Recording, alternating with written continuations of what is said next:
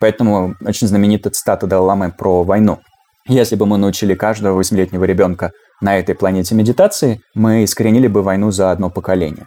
Но под медитацией здесь подразумевается не повторение мантры или вот давайте все дети закроют глаза, будут бить в поющие чаши, воскурять благовоние. Как это все имеет некоторое отношение к медитации, но речь не об этом. Давайте научим детей контролировать свой собственный ум. Вот о чем идет речь. А это совершенно светская задача.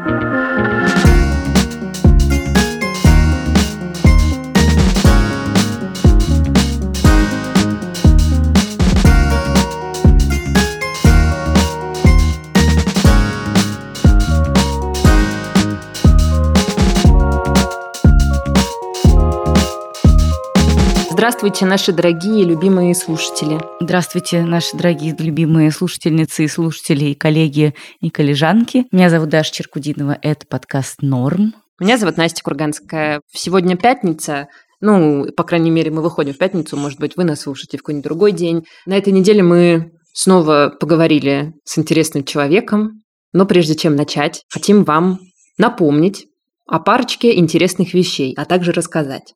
Во-первых, этот выпуск, как и предыдущие, мы делаем при поддержке торговой марки «Самокат». Ее продукты можно купить в онлайн-магазине «Самокат».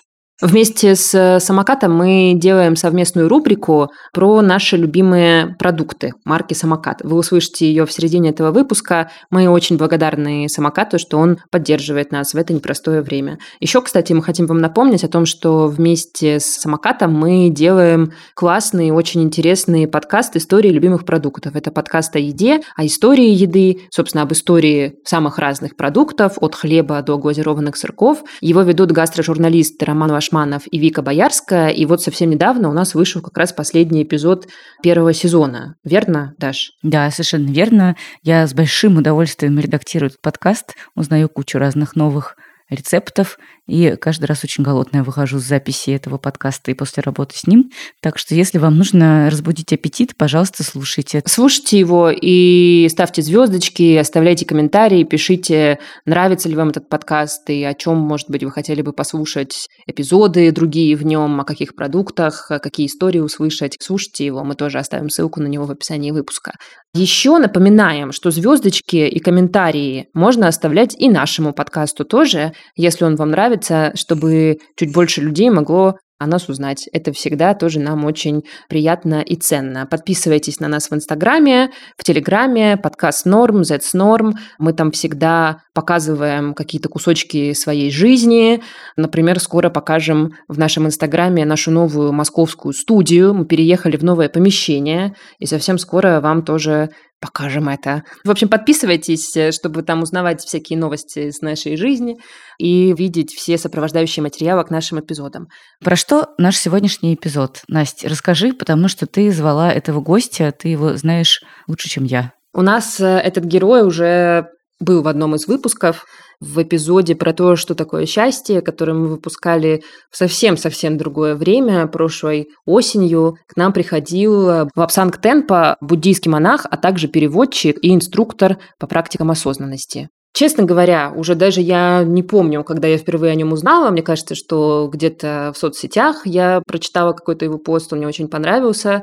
И если вы слушали как раз этот наш выпуск, то вы могли оценить, скажем так, глубину его суждений о разных вещах в жизни. Мы решили позвать его на какой-то большой разговор, тем более, что я вот сейчас читаю как раз книжку его, про которую рассказывала в прошлом эпизоде, которая называется «Радикальное спокойствие», и она в том числе посвящена тому, как сохранять какую-то почву под ногами в очень-очень тревожные времена. Ну и, и вообще в любые времена. Вот, мы решили позвать э, Вапсанга и поговорить обо всем, да, и о человеческой природе, о какой-то природе зла и катастроф, но вот с такой более какой-то этически духовной точки зрения, что ли, и об альтруизме, и о каких-то человеческих ценностях. В общем, много о чем мы поговорили. Мне очень понравился этот разговор очень важным напоминанием о том, что всякие интуитивно понятные и, казалось бы, банальные вещи, ну, о том, что такое хорошо, что такое плохо,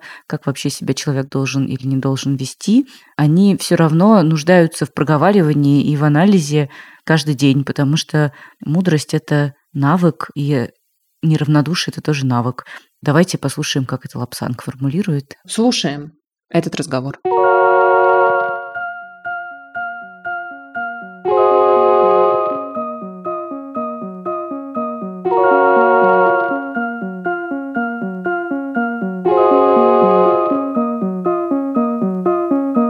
Хотели начать с вопроса о том, как вы вообще провели эти два месяца, лично вы. Первые недели я находился в затворе, просто в силу того, что каждый год я стараюсь посвящать какое-то время личной практике, и обычно такая возможность предоставляется как раз в зимние месяцы, когда, в принципе, все немного утихает, и в обычных условиях в летние, весенние, осенние месяцы мы имели возможность, я и мои коллеги, привозить различных буддийских учителей, специалистов по светской осознанности и так далее. Все это происходит летом, а зимой как бы все замирает, природа утихает, все под снегом, и поэтому есть какая-то возможность заняться личной практикой, учебой и тому подобными вещами. Ну и вот примерно в такой атмосфере я и ушел в личный затвор – но, тем не менее, к тому моменту, когда он начался, это было где-то в январе 2022 года, многое о происходящем уже было понятно, потому что в ноябре прошлого года один из моих украинских коллег спросил меня, считаю ли я возможными определенные события, которые в конце концов произошли. Спросил меня об этом и как буддийского монаха, и как человека с образованием в всякой разной дипломатической тематике, который много путешествует по миру, к тому же. Меня этот вопрос несколько удивил на тот момент, потому что эта часть новостной повестки в тот момент от меня как-то ускользала. И я начал активно следить за тем, что происходит, а вместе с тем, я думаю, как и у многих других людей, которые следили за происходящим до того, как все перешло в текущую фазу, конечно, все, что происходило, вызывало очень глубокую озабоченность, как на уровне того, что же случится с моими близкими во всех регионах, которые оказались затронуты происходящим, так и с точки зрения просто личного выбора о том, где же мне лучше находиться в эти месяцы, так чтобы у меня затем в перспективе осталась хоть какая-то возможность вести свою работу, помогать людям, заниматься какими-то переводами, что-то рассказывать и так далее. Началось все с этого, а по мере того, как происходили уже сами события, мне регулярно передавали в затвор записки с просьбами о молитвах. И в этом плане не было такого, чтобы я вышел из пещеры, огляделся вокруг и увидел, что мир существенным образом изменился. То есть все происходившее уже мне было в какой-то степени известно. Ну и послужило каким-то топливом, на самом деле, для личной практики, потому что когда видишь, как в мире все страшно, это тебя дополнительно побуждает постараться хотя бы свой ум сделать более здоровым. Но, к большому сожалению, и это, может быть, такое маленькое лирическое отступление, так получилось, что и в 2014 году я находился абсолютно в такой же ситуации. Я вел групповой трехмесячный ретрит, который проходил в Индии, и по мере того, как он продолжался как раз в те же самые месяцы, нам передали распечатку с англоязычного новостного сайта с информацией о том, что один регион, который раньше принадлежал другой стране, внезапно в результате не вполне понятных действий оказался как бы частью другой. И понять все долгосрочные последствия, да и вообще, что конкретно произошло, было абсолютно невозможно, но у всех нас возникло чувство того, что случилось что-то очень странное и точно совершенно неудачное в плане того, как в результате будет складываться жизнь всех нас, большого человеческого сообщества. Так что в этом плане то, что произошло сейчас, кажется, к большому сожалению, знакомым и узнаваемым с точки зрения всех этих исторических процессов. А я могу уточнить, как обычно выглядит затвор и кто передает вам вот эти распечатки? Затворы бывают разных видов. И в некоторых случаях мы говорим о групповой практике, которая осуществляет, например, группа из 15, 20, 25, 30 и более людей. Да, короткие затворы бывают с участием сотни, двух сотен людей, трех сотен и так далее. Более продолжительные, естественно, подразумевают, что людей меньше, просто потому что меньшее количество людей могут найти время для каких-то групповых психологических упражнений или духовных упражнений. Ну и, разумеется, бывают индивидуальные затворы, когда человек, находясь в одиночестве или в полуодиночестве, потому что обычно во время затвора необходимы помощники, которые привозят пищу, заботятся о каких-то медицинских вопросах и так далее. Эти одиночные затворы тоже делятся на разные виды в зависимости от того, что конкретно человек в них практикует. И разброс вариантов зависит от того, какой конкретно традиции человек принадлежит, потому что в каких-то традициях это просто сидячая медитация, в каких-то это практики, связанные с визуализациями, мантрами и тому подобным. Мы также иногда используем само это понятие затвора или ретрит, говоря о периодах творческого уединения И поэтому в англоязычной, даже весьма массовой лексике есть такие понятия, как writer's retreat, то есть ретрит, когда писатель удаляется заниматься своим писательством. Переводческий ретрит, редакторский ретрит, ретрит для художников, когда они в какой-то степени изолируясь от мира, посвящают себя конкретному творческому проекту. А в моем случае речь обычно идет о сочетании индивидуальной практики и переводов, потому что какую-то часть дня я посвящаю письменным переводам, просто потому что сроки и дедлайны в издательствах никуда не исчезают от того, что мне захотелось спрятаться и попрактиковать. Но для того, чтобы были какие-то внутренние ресурсы всем этим заниматься, нужна и личная практика, и поэтому это период, который я могу посвятить тому, чтобы ее хоть в какой-то степени оживить. Вы сказали, что сильно повлияло на ваши практики все, что произошло, и дало вам пищу для работы со своим сознанием. А как именно изменилось то, что вы делаете, или то, как вы практикуете? И, может быть, вы какие-то советы давали вашим друзьям, людям, которым вы помогаете? Мы были на связи, собственно, с моими ретритными помощниками, конечно, и в том числе в рамках этой коммуникации у меня была возможность озвучить какие-то идеи относительно тех групповых мероприятий, которые мое сообщество проводило в эти два месяца для того, чтобы поддержать людей по обе стороны границы, скажем так. Но в том, что касается моей собственной личной практики, я думаю, что находиться в текущей исторической ситуации, знать о том, что происходит, и при этом сосредотачиваться на, скажем, просто практиках развития устойчивости внимания. Я бы не смог, потому что может быть, можно так сказать, мой текущий уровень внутренней устойчивости, он не настолько космический, чтобы я мог просто сказать, ну да, все это происходит, но а я продолжу развивать свою способность концентрации сейчас. Mm-hmm. Но, к счастью, и буддийская традиция, и практики светской осознанности в самом обширном понимании, и другие выдающиеся традиции психопрактики в нашем мире содержат большое количество методов, которые связаны, по крайней мере, с развитием сострадание в условиях, когда много существ испытывают значительные мучения вокруг. И, конечно же, буддийская традиция, как многие другие религиозные традиции, считает, что есть практики, которые могут в какой-то степени помочь другим. Условно говоря, то, что самыми простыми словами мы назвали бы молитвами о тех, кто находится в опасном положении, о тех, кто болен, об ушедших или погибших, или убитых. И поэтому, можно так сказать, три четверти моего затвора оказались сосредоточены на подобных практиках. И даже если считать, что молитвы не обладают никакой способностью влиять на внешнюю реальность, и никому от них не становится лучше и так далее, а это, разумеется, одно из возможных представлений, большое количество людей его придерживаются, даже если считать, что реальность такова, и никому от моих молитв на самом деле лучше не стало, по крайней мере, можно сказать, что они помешали мне, эти самые молитвы, стать безразличным угу. происходящему, погрузиться в какую-то черствость, начать считать, что да, так и должно быть, это абсолютно нормально, и вообще в мире всегда такое случалось, ну и фиг с ним. И вместо того помогли мне развить или поддержать, может быть, или сохранить какую-то степень эмпатии и сострадания. В особенности по отношению к тем, кто страдает, погиб, потерял близких и так далее, но в том числе и в некоторой степени, можно сказать, к тем, кто в силу умственных помрачений совершает поступки, которые для многих людей кажутся совершенно невообразимыми и этически недопустимыми. А что говорят сейчас, какова позиция официальных лиц буддизма? Комментировали ли они как-то эту войну? Что вообще говорят? А в буддизме нет такой иерархической структуры, как в некоторых конфессиях христианства.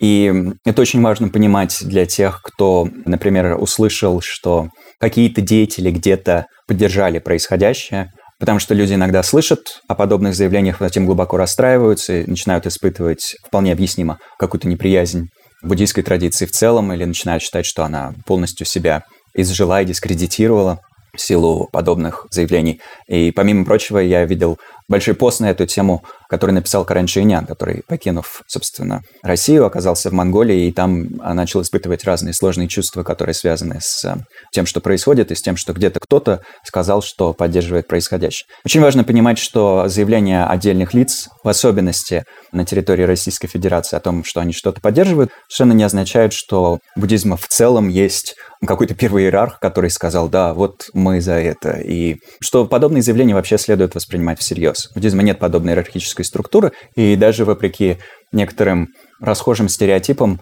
Далай-лама не является главным буддистом в мире, и он не является главой тибетского буддизма, например. Он даже не является главой той школы, к которой Далай-лама исторически принадлежали, тибетской школы Гилок. Он является ее выдающимся представителем, может быть, большой интеллектуальной и культурной величиной, уважаемым деятелем, но он сам всегда подчеркивает, что это не означает, что его заявление следует воспринимать как закон или те указания, которые могут, например, давать патриархи или папы римские, угу. или верховные муфтии стран. То есть здесь никаких прямых аналогий нет. Но если смотреть в целом на общую канву того, что говорят разные учителя, и в первую очередь я могу говорить о тех учителях, с которыми я тесно связан, которых я переводил, которых я встречал, а это значительная часть всех тибетских учителей, которые приезжали когда-либо в Украину и в Россию. Не называя имен для того, чтобы не навредить никаким сообществам, которые все еще ведут свою деятельность на территории Российской Федерации, могу процитировать краткую фразу, которую увидел где-то в комментариях на Фейсбуке и которая, по моим наблюдениям, верна. В долине Катманду, а это, собственно, место, где расположено очень большое количество монастырей тибетской традиции в изгнании, в долине Катманду нет ни одного мужского или женского монастыря, который сейчас не молился бы о том, чтобы все это поскорее завершилось. И поскольку большинства, на самом деле, учителей, которые здесь, в долине Катманду, проживают, огромное количество украинских учеников, у них есть свои сообщества, свои группы, не только в Киеве, но иногда и в других регионах. Здесь нет каких-либо иллюзий относительно природы происходящего, каких-либо иллюзий о том, что, конечно же, нет никаких жертв со стороны мирного населения и так далее. Я хотела задать вопрос и, может быть, начать блок вопросов на такие духовно-этические темы. Вот есть концепция кармы, и я не раз читала какие-то высказывания о том, что и у стран, и у государств тоже есть кармы. Ну, мне сложно это осмыслить даже на таком, ну, понятно, что не то, что на научном, это не вопрос научности, а даже на каком-то, опять же, вот духовном уровне мне как-то сложно это понять. Но, тем не менее, почему в некоторых странах так часто происходят, например, наша страна Россия, в других государствах вот такие вот страшные катастрофы, скажем так, да, и почему это происходит, и чем это чревато для, там, не знаю, следующих поколений. Я понимаю, что это очень такой как бы мистический вопрос, но, в общем, если простыми словами, это вопрос вот про эту карму государств, карму народов, есть ли она, и можно ли о ней говорить, и почему вот в некоторых точках Земли так часто происходят такие ужасные вещи. Иногда говорят, что главное учение Будды – это учение о взаимозависимости, и это обобщение, с которым я глубоко согласен. Оно, в принципе, доказуемо с точки зрения всех буддийских традиций, не только тибетской, которой я в первую очередь принадлежу, но и со стороны разных форм южного буддизма и так далее. И это утверждение в том числе активно иллюстрировал своими учениями наш выдающийся современник, вьетнамский мастер Тит Натхан, который покинул мир буквально за несколько недель до того, как начало происходить все то, что нас сейчас занимает. Что на самом деле было в некотором смысле интересно и показательно с самой трагической точки зрения, потому что вся его просветительская деятельность в некотором смысле была простимулирована ужасами войны во Вьетнаме, которую он а, сам наблюдал, утратами, которые ему довелось пережить из-за того, что он как участник пацифистского движения во Вьетнаме потерял много близких соратников на раннем этапе.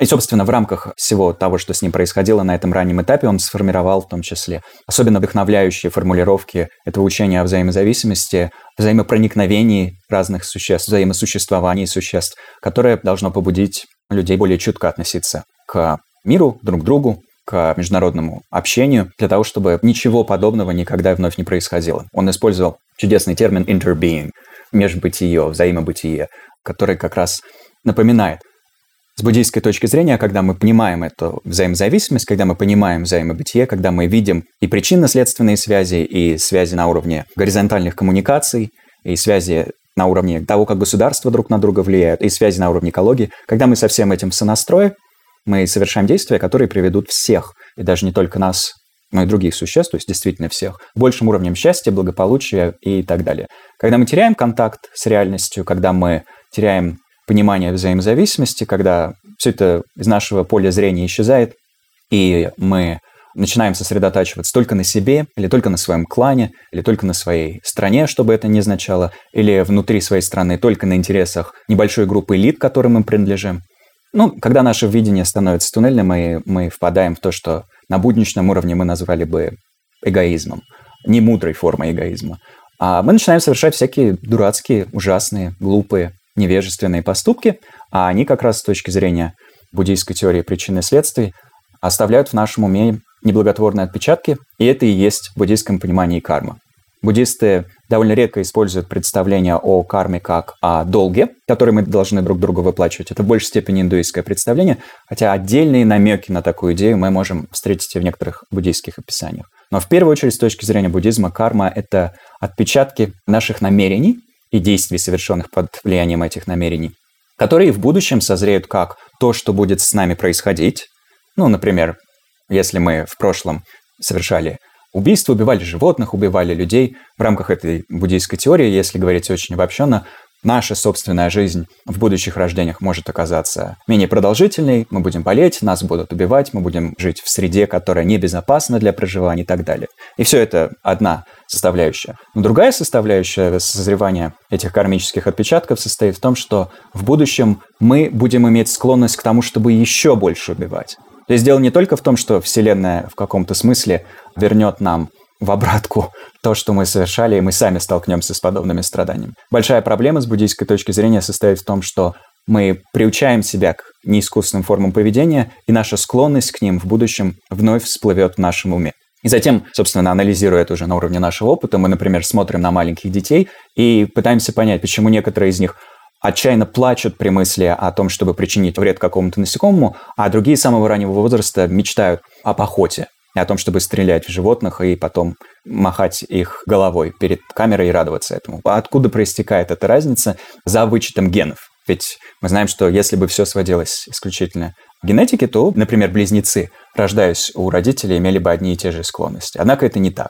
Они различаются по характеру, различаются по склонностям, различаются по складу ума. Буддизм все это объясняет этой теорией кармических отпечатков.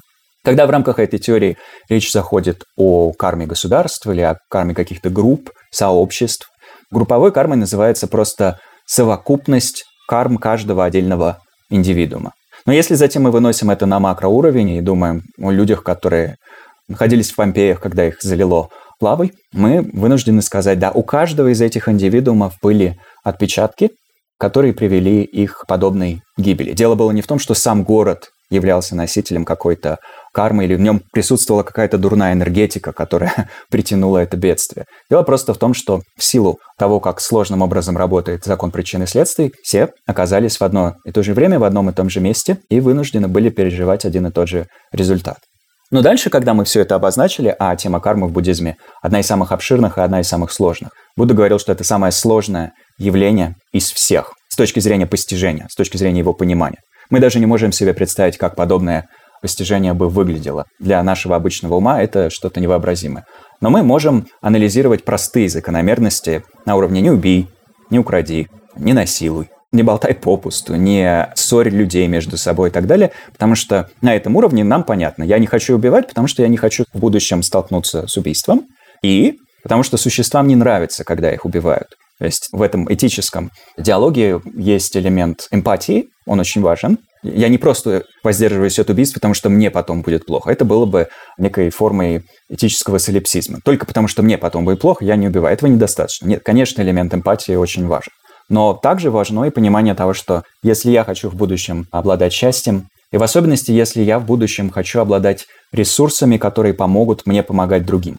Условно говоря, если я в будущем хочу обладать какими-то финансовыми средствами, которые я мог бы жертвовать для помощи другим, если я хочу в будущем иметь возможность строить больницы, школы, обеспечивать исследования, лекарства от рака и так далее, мне нужно упражняться в щедрости, воздерживаться от воровства и так далее и тому подобное. Но дальше, когда мы все это обозначили, возникает еще один интересный вопрос, который связан с кармой, и это вопрос о том, как мы откликаемся в свете теории кармы на новости о возможных чудовищных событиях. Или даже на новости от своих близких, которые нам говорят, что у них обнаружили неизлечимое заболевание. Или даже излечимое заболевание. Да, мы узнаем, что кто-то из наших близких заболел коронавирусом, и в рамках теории кармы можем, как это делают некоторые люди, сказать, а, ну, такая у тебя карма. Теперь надо потерпеть, и эта карма у тебя очистится. Или когда мы слышим о, например, вооруженных конфликтах, например, о конфликте в Йемене, да, или где угодно еще, или думаем про Первую мировую войну, Вторую мировую войну и так далее, мы начинаем опять-таки говорить, ну, такая у них была карма, так вот все созрело, да. Будто бы. Да, более того, если во все это вмешиваться, лечить больного, пытаться остановить вооруженный конфликт и так далее, ты вмешиваешься в чужую карму. А вмешиваться в чужую карму нельзя. Но это не буддийские представления.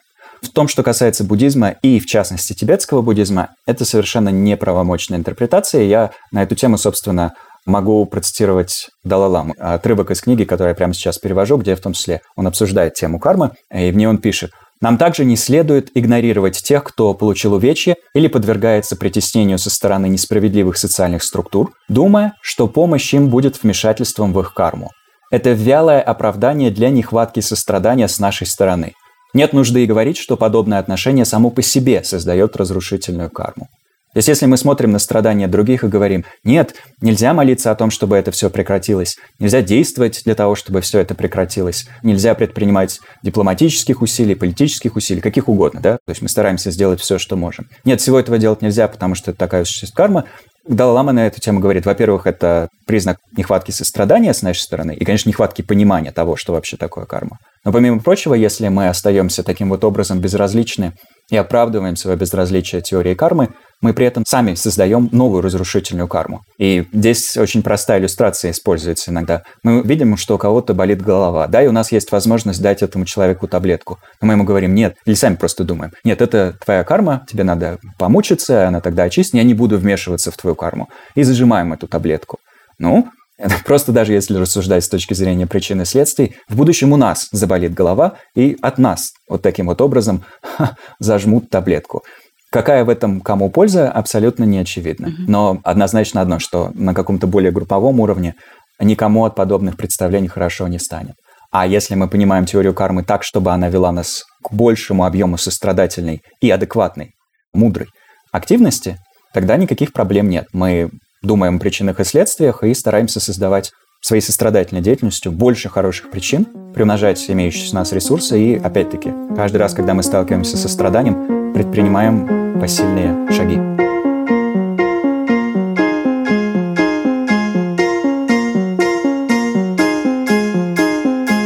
А вот и обещанная рубрика, которую мы делаем при поддержке продуктов торговой марки «Самокат».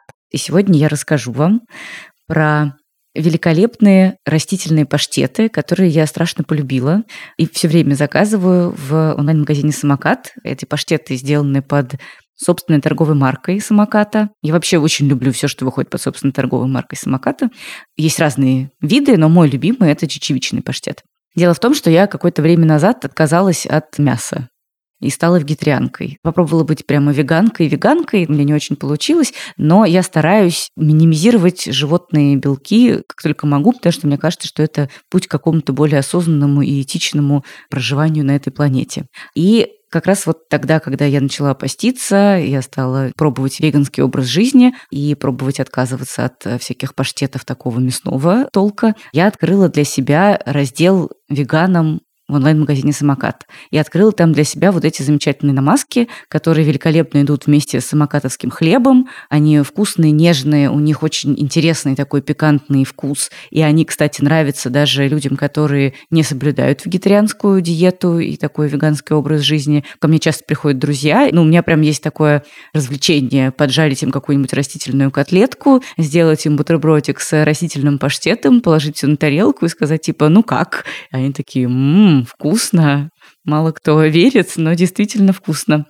И таким образом я понемножечку подсаживаю мясоедов тоже на всякие вот такие прикольные продукты, которые, ну, действительно и вкусные, и интересные по вкусу. И даже если вы не собираетесь отказываться от мяса в вашей жизни, но просто хотите как-то разнообразить рацион и, может быть, включить в него побольше клетчатки, всякого такого, обязательно пробуйте продукты под торговой маркой «Самокат» всякие растительные намазки, растительные котлетки, растительный майонез, другие соусы. Мне вообще очень нравится, что в «Самокате» так много всяких продуктов интересных и очень вкусных для вегетарианцев и веганов. И несмотря на то, что я сейчас не совсем вегетарианского типа питания придерживаюсь, я все равно часто что-то такое беру в «Самокате», потому что это просто вкусно и прикольно. Да. Дорогие друзья, а это ведь еще не все. Помимо вот этих наших историй увлекательных про наши любимые продукты, мы еще вам хотим сказать, что у нас есть два целых промокода от самоката. Сейчас мы вам их назовем. Первый промокод, он так звучит. Норм подкаст в одно слово большими латинскими буквами. Норм подкаст. Он дает 30%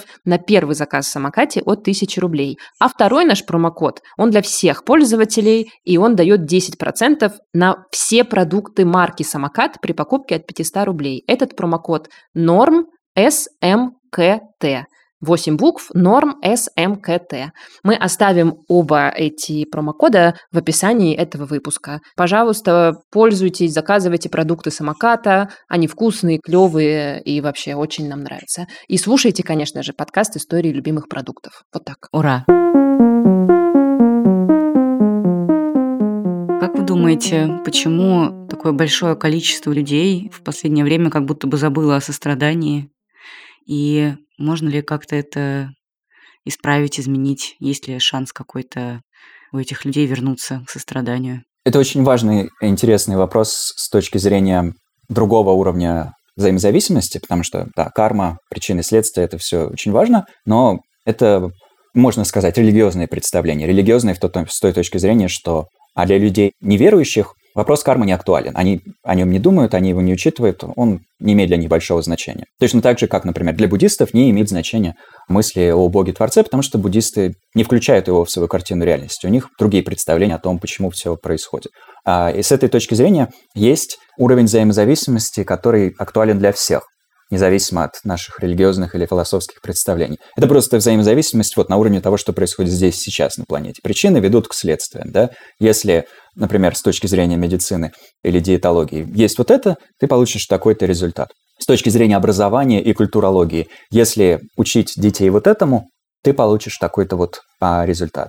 И с этой точки зрения Даллама как раз всегда подчеркивает невероятную значимость так называемой светской этики, которая должна стать в идеале, если мы хотим как биологический вид вообще выжить, а не привести мир к умнициду, всеобщему уничтожению. По мысли Даллама, эта светская этика должна стать фундаментальным элементом всех процессов нашего взаимодействия, и он всегда подчеркивает, что она сводится к трем ключевым принципам. В его, так скажем, этической интерпретации, которую можно сверять с другими идеями о светской этике, другими представлениями. Ну, и я думаю, что в рамках такого сопоставления мы все равно видим определенную общность ключевых принципов.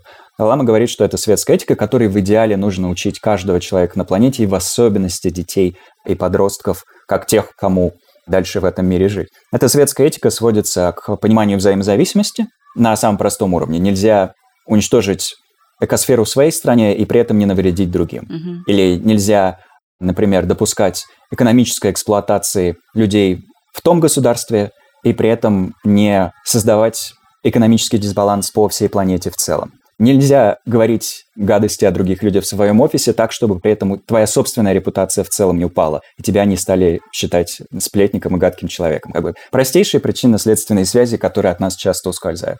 Первый элемент. Второй элемент – сострадание, потому что чем глубже мы понимаем, что мы связанный со всеми вокруг, тем больше у нас оснований сначала пробудить эмпатию, как просто способность сопереживать и видеть, что другие также являются чувствующими существами, а не просто мебелью, которая вокруг нас двигается и приносит нам кофе. Да? Угу. И третий элемент на основе первых двух – это практика ненасилия, в том смысле, что мы стараемся минимизировать вред и стараемся максимизировать пользу, которую мы приносим другим, а в идеале также, это третий вид ненасилия, стараемся развивать свои психологические ресурсы, и в частности тренируемся в мудрости, то есть в понимании взаимозависимости, в альтруизме, и вообще развиваем разные полезные социальные, просоциальные навыки, навыки коммуникации и тому подобное. Все очень просто, казалось бы, да, взаимозависимость, сострадание и ненасилие. Ну, чего такого, как бы. Тоже мне открыли Америку, про это все всегда говорили, потому что золотое правило присутствовало всегда во всех традициях, это наш универсальный этический ориентир. Но, как мы видим, по факту не так все просто, потому что некоторые системы и формы образования ни разу не ведут людей к развитию понимания взаимозависимости. Некоторые формы пропаганды уводят людей к представлениям, которые совершенно противоположны пониманию взаимозависимости. Потому что людям, например, прививается мысль о том, что нет, какая там взаимозависимая планета? Мы — это ось мира. Вокруг нас все вращаются. Они там все нам завидуют, или они нам все благодарны. Угу. Какая взаимозависимость? Какое равенство стран или регионов? Какая взаимосопряженность? О чем вы говорите? Нет, есть ось, и мы — это ось. И на этой оси Конечно же, важнее те, кто приближены к царской власти. Вот они по-настоящему важные люди. А обычный человек — это уже менее значимая единица. Ну, то есть вот такие вот разные представления. Мы можем на них смотреть с исторической точки зрения, все это анализировать. И это очень интересно и полезно. В всяком случае, меня это глубоко занимает. И можем смотреть на свой собственный регион, свое собственное государство, свое собственное информационное пространство. И многое поймем о том, что там происходило и какая деятельность в этом пространстве велась в силу травм прошлого, исторических травм, усвоенных историй различных представлений, выученной беспомощности, стокгольмского синдрома и так далее. Смотрим на все это, смотрим на недавнюю историческую перспективу и даже пытаемся понять, как сознание людей обрабатывалось за последние 5, 10, 15, 20 лет. Ну и смотрим на какие-то позитивные процессы, в рамках которых людей действительно обучали бы эмоциональному интеллекту, рассказывали бы про сострадание, эта ценность транслировалась бы каким-то образом. И приходим к пониманию того, почему сострадание действительно не достает. То есть дело не в том, наверное, с а, буддийской точки зрения, и во всяком случае с точки зрения этической философии Далай-Ламы, не в том, что вот наступили какие-то мрачные времена, и просто в силу этих времен все стали такие тупые и безответственные. Хотя в буддизме тоже есть представление как бы о циклах угу. того, как существует Вселенная, как существует человечество в том числе и так далее. Нельзя все списывать просто на тот факт, что наступила Кали-Юга, и все вот такие омраченные, а скоро наступит конец времен, и все взорвется. Это как бы в некотором смысле отказ от какой-либо ответственности. И хотя подобные представления есть в большинстве религиозных традиций, в том числе и в буддийской, Далама всегда подчеркивает, что если мы будем создавать культуру сострадания, если мы будем обучать детей, ну и взрослых в идеале, навыкам эмоционального равновесия, эмоционального интеллекта, мы создадим другой мир. Поэтому очень знаменитая цитата Далай про войну. Если бы мы научили каждого восьмилетнего ребенка на этой планете медитации, мы искоренили бы войну за одно поколение. Но под медитацией здесь подразумевается не повторение мантры или вот давайте все дети закроют глаза, будут бить в поющие чаши, воскурять благовоние. Как это все имеет некоторое отношение к медитации, но речь не об этом. Давайте научим детей контролировать свой собственный ум. Вот о чем идет речь. А это совершенно светская задача. Поэтому Далай-Лама большой сторонник образовательных программ, которые со всем этим работают. Я работаю сам с некоторыми из них, с теми, которые предназначены в основном для взрослых. Но помимо прочего, есть программа, которая была создана специально для обучения детей в школах. Она называется SEE – Social, Emotional and Ethical Learning социальное, этическое эмоциональное образование. Она была создана университетом Эмори в диалоге с буддийскими учителями, имеет совершенно светскую направленность и в рамках такой, можно сказать, трагического совпадения, хотя в России в некоторых школах уже были попытки начать ее также применять, а более активно она применяется в Соединенных Штатах, в Индии, в некоторых частях Южной Америки и так далее. Хотя в России уже есть и были попытки начать ее применять, эта программа переведена на русский язык в том числе, я видел гораздо больше энтузиазма и активности, которые были бы с ней связаны на территории Украины. Некоторые мои знакомые начинали с ней работать, угу. а потом случилось то, что случилось. И нам остается лишь, скрестив пальцы, надеяться на то, что в будущем во все регионы вернутся подобные процессы, подобные образовательные программы, потому что мы все отчаянно в них нуждаемся. Если себя и других не учить взаимозависимости, состраданию и ненасилию, им будет неоткуда взяться, они не могут возникнуть просто так. И даже если у нас есть склонность к состраданию, если ее не стимулировать, ее легко подавить или ослабить. Я хотела спросить, буддийская традиция же очень древняя да, и вот эти принципы, о которых вы говорите, наверное, наш мир бы навсегда изменился, если бы хотя бы половина земного шара следовала этим принципам каждый день, но, тем не менее, несмотря на это, все равно продолжаются войны, продолжаются какие-то катастрофы, одна жуткая пагубная тенденция приходит на смену другой. Мы думали, что человечество движется в какую-то более хорошую точку, потому что мы видели 20 век и, кажется, должны были извлечь какие-то уроки из него, но вот сейчас уже как будто бы есть сомнение, что эти уроки извлечены, судя по тому, что происходит с политиками нашими. Собственно, вопрос мой такой. Вы увидите вообще какую-то надежду, ну, что действительно человечество меняется к лучшему? Мне кажется, это очень важный вопрос. И, конечно, мне как буддисту чуть проще для себя находить надежду, потому что помимо всей моей вовлеченности в то, что происходит здесь и сейчас, и всех их этических рассуждений, которые могут быть абсолютно неверными, но в данный момент пока для меня выдерживают проверку логикой, здравым смыслом, каким-то этическим, интуитивным чутьем и так далее. Помимо всего этого, конечно, как буддист я также мыслю или стараюсь мыслить категориями прошлых и будущих жизней, а поскольку буддизм описывает очень обширную канву происходящего, он не ограничивается только данной Вселенной, только данной планетой в конкретной Вселенной, потому что буддисты думают о множественных Вселенных, о множественных мирах, о циклах существования этих Вселенных, и о том, что рано или поздно во всем этом сложном гобелене бытия каждое отдельное живое существо придет к просветлению. Может быть, не завтра, во всяком случае, применительно ко мне, не завтра, не через, скорее всего, даже сто лет или сто тысяч лет, но в обозримой перспективе, если стараться. И даже среди тех, кто сейчас в этом своем текущем рождении вообще всем этим не интересуется и, может быть, даже выглядит в нашем понимании как чудовище, совершающее чудовищные поступки, поскольку у них также есть благая природа, рано или поздно, как бы в этом вот космическом масштабе, и они неизбежно должны будут прийти к просветлению. Это, конечно, немножко облегчает задачу, потому что буддисты, размышляя таким образом, могут думать для себя, да, мы сейчас в страшном сне, да, мы сейчас переживаем некий кошмар. И внутри этого страшного сна мы все равно должны действовать настолько мудро, настолько сострадательно, насколько не безразлично, насколько возможно. Когда мы действуем мудро, сострадательно и так далее, мы собираем факторы, которые обеспечат наше просветление. Если я не буду сейчас практиковать щедрость, ненасилие и тому подобные вещи, то я к просветлению не приближусь. Поэтому от меня требуются все эти усилия. Но все равно в некотором смысле это как бы сновидение, в том смысле, что этот страшный сон закончится, и начнется какое-то другое сновидение. Может быть, более удачное, прекрасное, чудесное. Может быть, такое же. Может быть, даже менее удачное, но если я соберу в своем потоке ума какие-то благотворные факторы, эти благотворные факторы помогут мне вырулить и даже из еще более страшных сновидений, точно так же, как то, что я успел собрать в прошлом, помогает мне сейчас как-то выруливать в происходящем и не потерять рассудок окончательно, во всяком случае, и сохранить хоть какие-то элементы эмпатии и человечности в себе. Так что в этом смысле, конечно, должен признать буддистам, так же, как и, наверное, верующим других традиций, проще отыскать надежду с учетом всех этих глобальных соображений. Но если вернуться на наш общий уровень, который можно для простоты назвать светским, в том смысле, что он одинаков для всех, для христиан, для буддистов, для мусульман, для неверующих, для воинствующих материалистов и так далее, то вопрос становится немного более сложным, но, как мне кажется, все равно в нем есть основания надеяться, сохранить хоть какую-то надежду. Надежду, по крайней мере, на то, что мы, как каждый конкретный индивидуум, можем продолжать принимать сострадательные мудрые решения.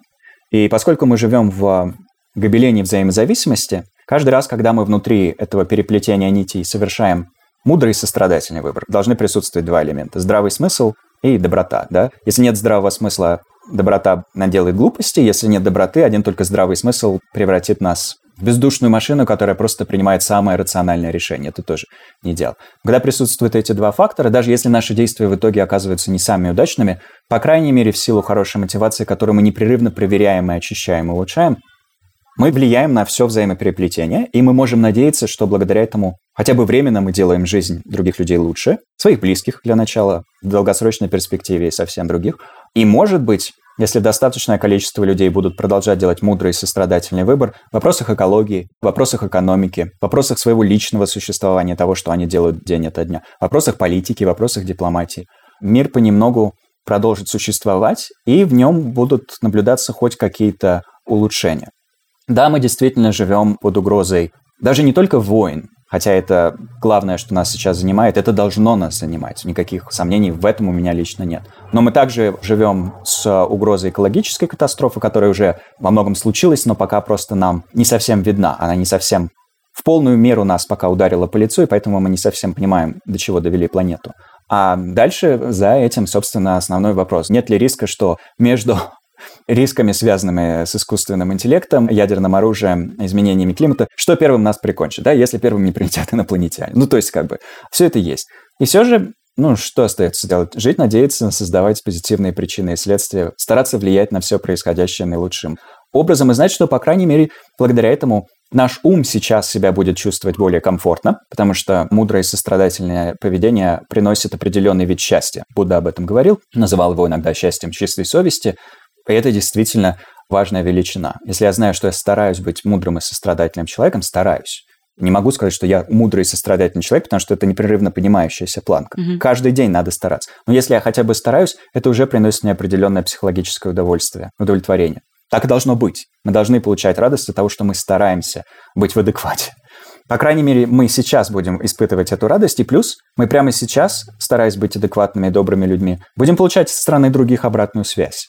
И они нам будут говорить, что наши попытки что-то предпринять им сейчас приносят радость, облегчение, надежду. И, собственно, даже в условиях происходящего я могу об этом говорить. Наверное, как и многие, как и все, кроме тех, кто обладает очень большими властными ресурсами или материальными, финансовыми или информационными, в случае с людьми, у которых огромная платформа. Я человек с очень маленькой платформой в плане количества подписчиков, в том числе и тому подобных вещей. Но все равно в рамках той платформы, которая у меня имеется, я могу стараться в рамках Уголовного кодекса говорить правду, высказывать свою позицию, поддерживать огромное количество друзей и близких, которые сейчас находятся в Украине или вынуждены были покинуть ее, оказались беженцами в Западной Европе или США. То есть могу стараться что-то с этим делать и получаю обратную связь. Получаю обратную связь, разумеется, от людей, которые недовольны тем, что я вообще что-то говорю, а не пишу просто про мантры, например. И получаю обратную связь со стороны людей, которые чувствуют облегчение благодаря тому, что я делаю. Чувствуют, что они не одиноки, что кому-то не безразлично то, что с ними происходит. Кто-то не поддерживает происходящее, причем не поддерживает активно и так далее. И это само по себе тоже источник надежды. Хотя бы на то, что если от этого кошмара осталось еще, в смысле от нашего существования в целом, угу. на этой планете в этих конкретных условиях, осталось три дня, три месяца, или три года, или 300 лет, или 300 миллионов лет, что ж, вот этот оставшийся период я постарался сделать чуточку лучше, и, может быть, где-то получилось. А где-то нет, но над этим я продолжу работать.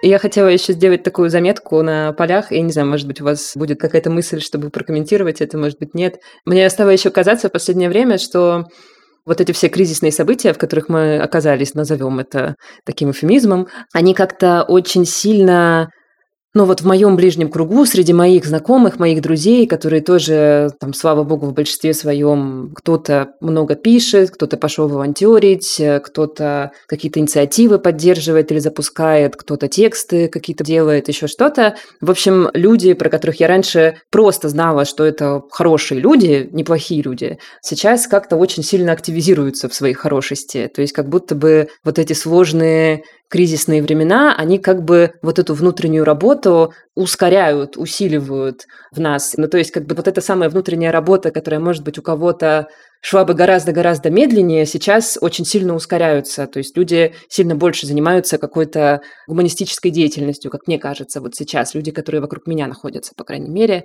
что, конечно, меня очень радует. Угу. Конечно, это все звучит как какие-то поиски крупинок позитива в бочке ужаса и отчаяния. Очень согласен с мыслью о том, что все то, что осуществляется на территории сопредельного государства, все то, что там делается, все вещи, которые мы, как обычные московские обыватели, считаем совершенно невообразимыми, ну, какими-то кошмарными совершенно поступками, да, одна из вещей, которая, может быть, обнажилась хотя бы для той малой части населения, которую все это очень глубоко шокировало, то, что обнажилось, то, что эти действия связаны с глубоко укоренившейся а, на территории Российской Федерации культуры абьюза, угу. с а, невероятными объемами насилия в адрес женщин, в адрес маргинализованных групп, включая ЛГБТ+, в адрес любых приезжих, любых людей, которые выглядят немножко не так, как тебе, казалось бы, они должны выглядеть. я об этом могу просто говорить, как и огромное количество других людей, просто на уровне очень скромного опыта, Опять же, не в плане, может быть, совсем корректного сопоставления, но глубоко важного для меня, потому что когда я приезжаю, а я за последние 8 лет, с 2014 года, наверное, больше 10 раз, может быть, около 10 раз приезжал проводить мероприятия в Украине. Краткие буддийские лекции, какие-то медитации, что-то еще, всегда с очень позитивным для меня лично опытом, ну и, надеюсь, с какой-то пользой для людей, потому что они продолжали приходить раз от раза. Ни разу на улицах Киева мне не довелось столкнуться ни с какой агрессией относительно моей монашеской одежды. Были дружелюбные вопросы, были очень позитивные отклики со стороны людей, были любопытные взгляды, Люди искренне всегда подходили, спрашивали, ой, а что это? Были люди, которые подходили, просили благословить их четки. Такой в целом позитивный опыт, и, конечно же, он не тотальный, потому что, разумеется, у множества других людей нашлись бы свои истории о том, как и там, им самим, в силу того, как их инаковость выглядит, им доводилось столкнуться с какими-то проблемами. То есть, потому что вообще везде на планете этого не избежишь. Но опыт, собственно, в Москве всегда был гораздо более негативным. В плане, mm-hmm. что на меня, как на монаха, на несколько раз нападали, было очень много вербальной агрессии. Не говорю там, да, про мужчин, которые выглядят, как будто они только что откинулись. Даже со стороны женщин старшего возраста мне доводилось сталкиваться с очень мощной агрессией. Но и с чем это связано? Не с тем, что вот это одна такая, да, злая женщина на меня накинулась. Нет, с тем, что общество пронизано каким-то насилием, mm-hmm. неприязнью, неприятием. И все это нормализовано. И, конечно же, за последние десятилетия, и в особенности за последние годы, мы в то же время видим протест против этого насилия. Мы видим да, деятельность таких фондов, как «Сестры», «Анна» и так далее, попытки принять законодательство относительно семейного насилия и так далее. И хотя на фоне некоторых западных стран это как бы первые шаги, которые происходят с очень большими усилиями, которые очень сложно даются из-за огромной инерции, по крайней мере, мы стали это яснее осознавать. И, собственно, про как раз длительную историю буддизма. Ребекка Солнет написала на английском хорошую статью, по-моему, в Guardian, довольно короткую, где она осуществляет обзор того, как буддизм за последние 50 лет, когда он, собственно, пришел на Запад, повлиял на массовое западное сознание. Не в том плане, что там какое-то количество людей стали буддистами, и вот у них теперь бритые головы, что-то такое еще. Не в этом, а просто в плане проникновения каких-то буддийских концепций в массовое информационное пространство, про всякую разную осознанность, про этику, про в том числе более глубокий контакт с природой, ну и тому-то подобные буддийские идеи о том, как они в том числе абсолютно незаметно для людей становятся частью их вокабуляра. Они под влиянием этих гуманистических или околобуддийских концепций, сострадательных концепций начинают по-новому осмыслять мир, а это, разумеется, ведет к изменению поведения. Конечно, в условиях 7-8 миллиардов людей одних пока недостаточно у нас буддийских флажков осознанности, чтобы все глобально поменялось. Но в то же время позитивные процессы есть, и они тоже несут какую-то надежду. Но они с разной скоростью происходят в разных регионах, потому что некоторые регионы гораздо более глубоко травмированы исторически, чем другие. И со всем этим тоже страшно интересно, страшно и интересно работать.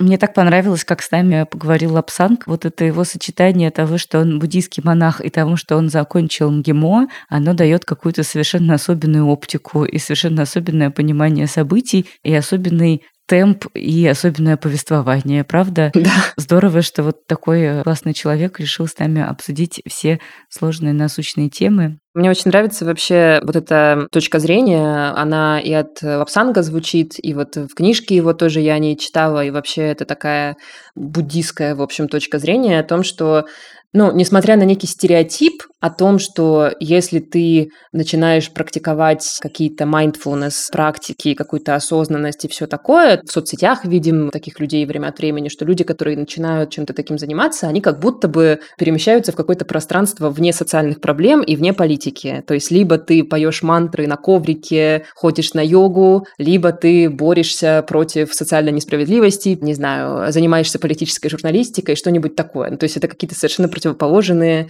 в таком стереотипичном мышлении типажи людей, да, как будто бы. Но мне нравится, что вообще-то, судя по тому, что и нам сказал Лапсанг, и не только поэтому, это как бы не противоречащие друг другу вещи. То есть ты можешь одновременно заниматься вот этой какой-то внутренней работой, практиковать mindfulness с одной стороны, а с другой стороны действительно быть очень вовлеченным в проблемы мира, в котором ты живешь. И одно совершенно не противоречит другому, и даже наоборот скорее помогает, потому что чем ты мудрее, чем ты спокойнее, чем ты разумнее, тем, наверное, с большим усилием, с большей отдачей ты можешь совершенствовать мир вокруг себя. Мне нравится такая концепция. Да, согласна совершенно.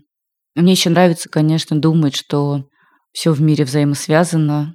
Вот я не знаю, конечно, пришли ли мы к такому выводу, что все в мире настолько взаимосвязано, что, может быть, когда-нибудь мир станет добрее и лучше в результате угу. всего того, в чем мы сейчас оказались.